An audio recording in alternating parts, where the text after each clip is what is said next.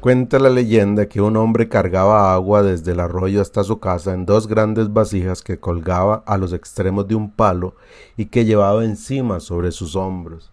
Pero una de las vasijas tenía fracturas, estaba quebrada. Y entonces cuando llegaba a casa, el hombre solamente llevaba una vasija completa de agua y otra con la mitad del agua. La vasija que estaba rota estaba triste porque siempre llegaba con menos agua de la que se esperaba que ella diera. Entonces habló con el, con el hombre y, le dijo de su tristeza. Pero el hombre la escuchó y luego le dijo, tienes que poner atención al camino. Si observas en el camino, yo sembré hace algún tiempo semillas y a lo largo de los días, cuando yo camino por ahí, el agua se derrama y cae en la tierra, que hace que las semillas germinen y dan resultado en plantas que tienen flores hermosas. Así es que observa el camino. De veras, la vasija se le puso atención al camino y pudo ver las flores. Al final del recorrido el hombre le preguntó ¿Cómo te sientes ahora? Y la, la vasija estaba feliz por lo que había visto. Y el hombre dijo Si no fueras exactamente como eres, con tus defectos y todo, no hubiera sido posible crear una belleza como esa.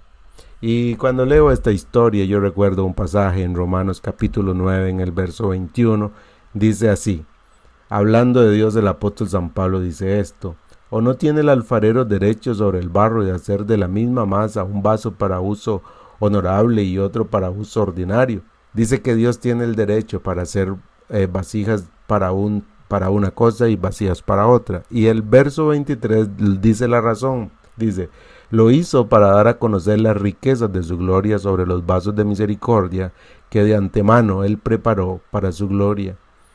Le aseguro que todos los cristianos somos vasijas rotas. Todos, todos los cristianos tenemos claridad en eso. Somos vasijas rotas. Rotas de muchas maneras. Hemos fracasado, nos hemos rendido, hemos tirado la toalla y al final de cada día de nuestra vida, al terminar el día, nos vemos y nos damos cuenta por revelación de Dios de que no hemos hecho lo que Dios nos pide que hagamos, no somos lo que Dios pide o quiere que nosotros seamos. Pero hay una verdad que nos sostiene en medio de esto, y es Dios nos sigue usando para llevar la mejor noticia que alguien pueda compartir, la noticia del amor de Dios. No somos mejores que nadie, pero hemos experimentado el amor de, de alguien que nos ha amado así como somos y está esculpiendo el rostro de Cristo en cada una de sus vasijas. Hoy levante su cara, camine erguido, porque Jesús lo escogió para mostrar su gloria a través de usted. Eso hay que celebrarlo. Un abrazo.